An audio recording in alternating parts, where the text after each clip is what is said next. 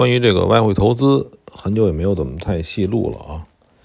呃，是因为我现在感觉这个投资的环境，在国内投资外汇的环境越来越差，所以呢，我集中于做国内的期货。呃，这个至少它这个出入金不会担心任何问题。呃，在这个期货里头呢，其实在外汇是相通的。你一定要集中到一点上去，这个是什么意思呢？前面我忘了，我有没有讲过了啊？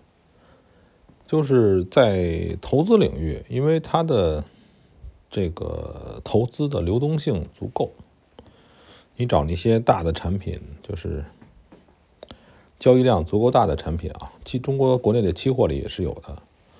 然后呢，你就研究一种产品就够了。就比如说，呃，在这个外汇这个圈里边，大家都听得懂的是，比如说欧美和棒美，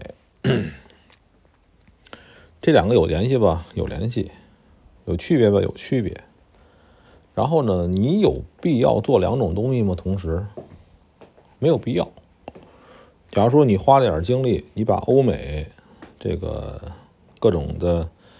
就是它的上游，它的下游，是吧？它它的相关的东西，它的横向的东西，研究或琢磨这个东西，纯技术面或者是纯随机交易，在外汇里边是非常合适的，因为这个面太广了，这个这个影响的因素太多太多太多了，这个可以完全。就是几乎完全啊，不参与任何的基本面。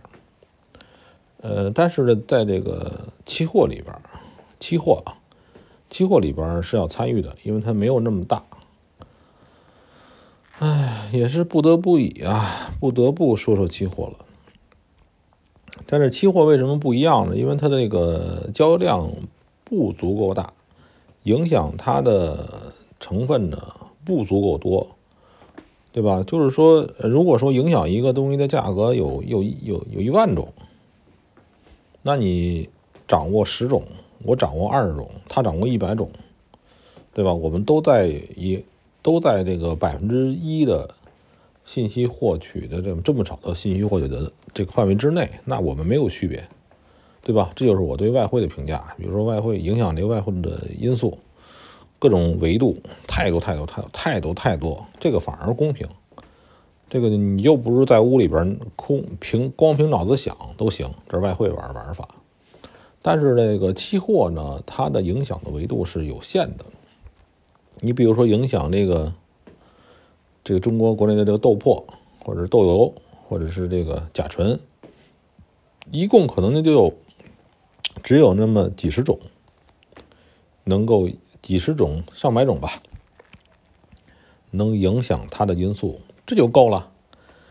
这就造成了，就是说，哎，你一点或者你知道十种，我知道八十种，对这个期货的有影响的各种因子啊、因素，那咱们两个就是不一样，对吧？这两个是有区别的。呃，期货是什么呢？大伙自己就搜去吧。反正那个撮合交易比比这种 CFD 呢，在这个，哎呀，在什么呢？不敢说这句话，就是这种环境下是更加安全一些的。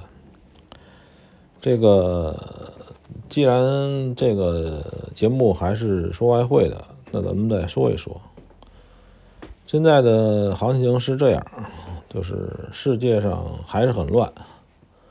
这个黄金的避险因素呢还没有丧失，继续涨。黄金我一直认它还是涨，没得说。然后这个非美、欧美、镑美还是涨，美元还是跌。美元越强，美元越跌，因为又越利于它的经济恢复。美国人牛逼，所以他能让自己的印钱狂印，是吧？怎么印，你们也要美元。是吧？美元你不能不要。以前我记得我高中的时候，历史老师说过，说美元，美国人牛吧，就跟那印，印的怎么着？你说它贬值，你说它泡沫，你你兜里揣一堆美金，你还得给它揣起来，是吧？你绝对不会是把它扔了，那就是美金，那就是金子。嗯，但是你要拿着津巴布韦币啊，什么的什么小国的币，你看看，你赶紧给我换成金子吧，换成美元嘛，换成什么的？呃，再说一种货币啊，说到货币，竟然再说一种日元。日元是出了名的避险货币，怎么讲呢？日本的这个物价极其的平稳。就是二十年前，二十年前你买一碗拉面五百日元，你现在买一碗拉面还是五百日元，就这么搞笑。所以呢，它的日元的购买力啊什么的话，多年来不变化。嗯，就是说物价的膨膨胀，物价的膨胀也是，你看哪个国家它的利息高，利息啊高，它一定是它的。这个通货膨胀率也很高，真的。你看，要如果，比如说这个这个，我们买个煎饼，前几年北京卖两块钱一个，现在煎饼一个十块钱一个，是吧？所以它的货币也会贬值很多，这是必然的。然后日元在这种避险货币的此时此刻，它能干嘛使呢？就是你可以认为美元对日元。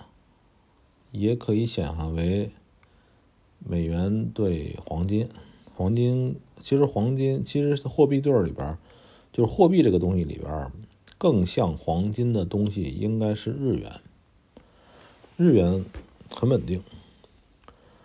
嗯，还有就是说这个最近呢，这个英国脱欧，英国脱欧一定会有利于。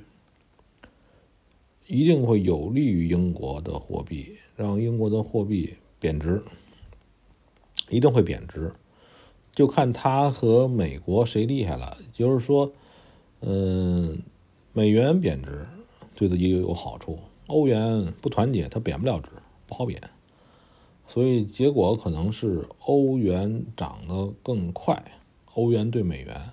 英镑对美元涨得应该是慢一些。如果按照这种情况来想想象的话，嗯，现在是二零二一年了，年初，呃，这个很多事情呢，就是一年的时候，有的时候啊，就是国际上一些大的机构，他们关注的是什么？你比如说，这有一个基金，这就是讲歪了啊，这个基金。然后呢，它会有一个年收益率，是吧？年收益率的话，你比如说你这儿成立一个基金组织或者基金什么的话，你评价你的好坏，往往呢就是看年收益率，然后呢再看季度收益率或者月收益率，对吧？年是怎么算？就是有往往很多公司在刚开始年度的这个表现呢，都会稍微的激进一点儿，因为这个时候呢。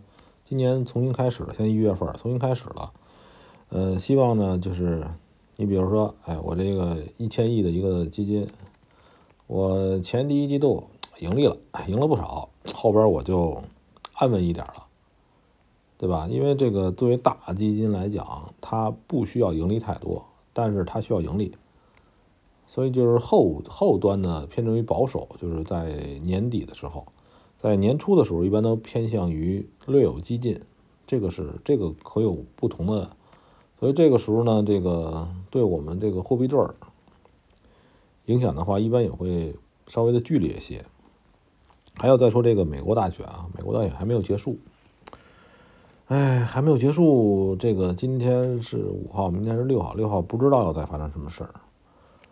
所以这个时候呢，如果谁黄金做空的人，小心点儿。我不敢说黄金一定暴涨，但是做空的我是绝对不会去做。呃，还有什么问题吧？就是我这也算黔驴技穷，没有太多的可以说的了。